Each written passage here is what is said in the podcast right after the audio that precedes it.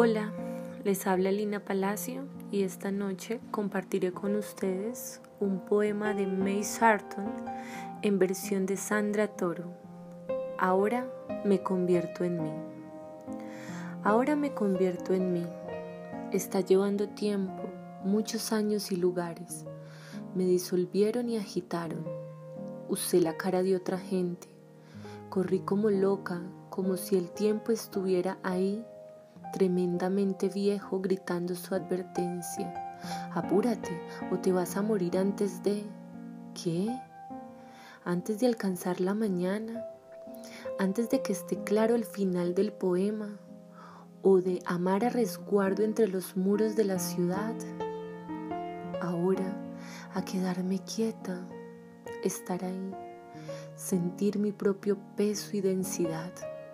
La sombra negra en el papel es mi mano, la sombra de una palabra mientras el pensamiento da forma a quien la forma cae pesadamente sobre la página.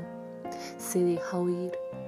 Ahora todo se funde, ocupa su lugar, del deseo a la acción, de la palabra al silencio, mi trabajo, mi amor, mi cara, mi tiempo, reunidos en el gesto intenso de crecer como una planta, despacio como fruta que madura fértil, se cae y siempre se agota y cae, pero no agota la raíz.